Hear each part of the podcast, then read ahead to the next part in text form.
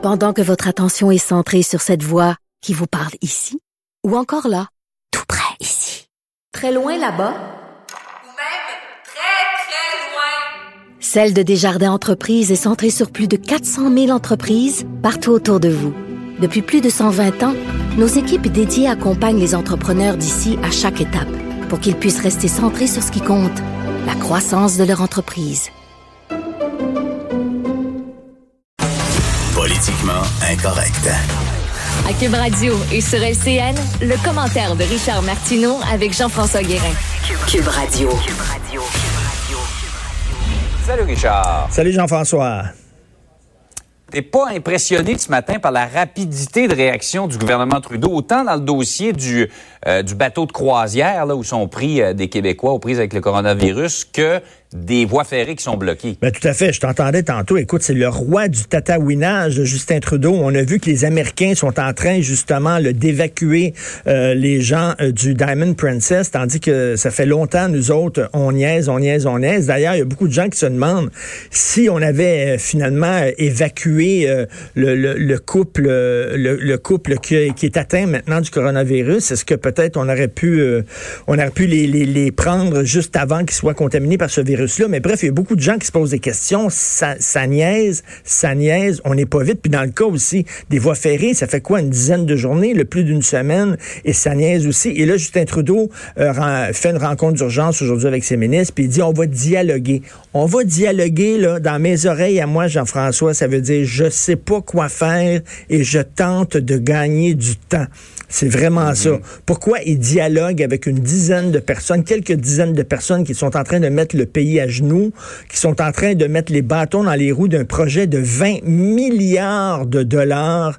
Puis là, il va négocier avec eux. Qu'est-ce qu'il y a à négocier avec eux autres? Ils ne veulent rien savoir de ce projet-là. Puis d'ailleurs, ça pose la question, tu sais, le conseil de bande est pour le projet, le conseil de bande qui sont élus démocratiquement est pour le projet, mais les chefs héréditaires, c'est comme la royauté, ça, ils règnent de, de père en fils et de fils en père. Eux autres sont contre. Qui, qui, qui sont là, avec qui on, discute, avec qui on dialogue? Il y a plus d'une vingtaine de communautés autochtones qui, euh, qui veulent que ce projet-là se fasse, qui veulent en profiter, qui veulent euh, profiter des retombées économiques. Et là, il y a une petite gang qui dit non, puis il va falloir dialoguer avec et négocier avec eux. C'est vraiment, c'est vraiment n'importe quoi. Et ajoute par-dessus ça, cette vidéo qui dure quelques secondes où euh, il y avait un, un, une réunion euh, du comité sur la sécurité à Munich et Justin Trudeau qui a rencontré le ministre des Affaires étrangères iranienne de l'Iran et qui va le voir puis qui le salue chaleureusement avec un beau grand sourire. Écoute, l'Iran qui a abattu un avion commercial, 57 Canadiens qui étaient à bord, 176 morts. Euh, ils ont de la difficulté à mettre la main, on le sait, sur la boîte noire. On veut savoir ce qui s'est passé. Mm. Et là, on voit Justin Trudeau. C'est correct, la diplomatie, je peux comprendre ça. Tu rencontres le ministre des Affaires étrangères de l'Iran, mais tu peux te garder une petite gêne, Jean-François, puis tu peux quand même être froid. Je veux dire, ce pays-là quand même abattu un avion de passagers. Puis mmh. là, il est là, le gros sourire, puis mielleux, je te dis, là, la communauté iranienne ne prend pas du tout. Euh, du côté du Canada anglais, les gens sont collés au plafond en disant, ben voyons donc, c'est quoi exactement? Donc, vraiment, c'est un, c'est un premier ministre qui est très, très faible, qui est très bon pour parler, mais là, on veut qu'il agisse et c'est du tatouinage. Bref. En tout cas, euh, il a euh, annulé son voyage à la Barbade. Oui. Imagines-tu la réaction qu'il aurait eue s'il était dans ce contexte-là ah, parti à la Barbade? Ça aurait été épouvantable.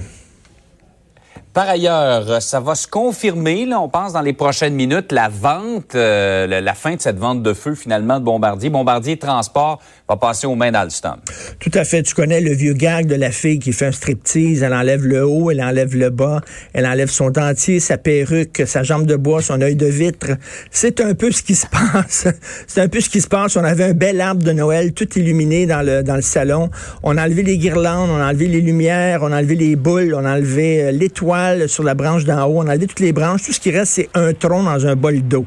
C'est à peu près ça. Là. Alors, Bombardier, maintenant, qui va se concentrer sur les, les jets d'affaires pour multimillionnaires. Euh, c'était la grenouille qui voulait devenir aussi grosse que le bœuf, et finalement, qu'il est redevenu grenouille, sinon tétard. Et ça, on parle d'un fleuron. On dit c'est un fleuron Bombardier. C'est pas un fleuron qui a poussé là, euh, naturellement dans le bois. C'est un fleuron qui a été fabriqué en laboratoire par le gouvernement et la Caisse de dépôt avec notre argent à tous. Et là, on sait le gouvernement qui a perdu 600 millions de dollars dans toute cette histoire. Et penses-tu que M. Bellemare, Alain Bellemare et euh, M. Baudouin-Bombardier, la famille Baudouin-Bombardier ont perdu beaucoup d'argent? Ils se sortent de cette aventure-là avec plein de cash dans les poches. Ils n'ont aucun problème. Ça, c'est toujours la même chose. Hein? C'est privatisation euh, des profits euh, et socialisation des pertes. Quand une compagnie va mal, c'est tout le monde qui euh, boit la tasse. Quand ça va bien, c'est les administrateurs qui s'en mettent plein les poches. On a beaucoup critiqué la mauvaise gestion, avec raison, de M. Bellemare, qui était censé, censé sauver l'entreprise. Mais il y a un CA dans cette entreprise-là aussi. Il y a un conseil d'administration. Un conseil d'administration, c'est censé être des gens qui s'y connaissent en affaires, qui se réunissent régulièrement, mmh. qui regardent les chiffres de l'entreprise, qui voit si ça va bien ou si ça va pas bien. Que faisait le CA à cette époque-là? Et à un moment donné, il va falloir se poser la question jusqu'où on investit dans des entreprises qui tirent le diable par la queue? Parce que Jean-François, c'est tout le temps la même affaire. Tu mets 800 millions. Après, c'est on a encore besoin d'aide. Là, tu dis, ben là, je suis pas pour perdre mon 800 millions que j'ai mis va remettre un 500 millions. Ah, ça. Puis là, ils viennent, puis là, on a encore besoin d'aide. Mais là, tu remets un 300 millions, puis là, tu mets le, bras dans le tordeur. À un moment donné, euh, il va falloir tirer la plug, puis bon, dire, il faut te laisser mourir de ta belle mort, parce qu'on veut pas tout le temps euh, rajouter, rajouter, rajouter de l'argent. Bref, c'est une C'est ça, c'est un peu comme une vieille voiture qui a besoin de réparation. On se dit, euh, à partir de quand j'arrête d'investir, de... merci, rachète une nouvelle. Tout à fait, pour en acheter une neuve, exactement. C'est un vieux taco, finalement. Richard, merci. merci beaucoup. Merci, salut, bonne, journée.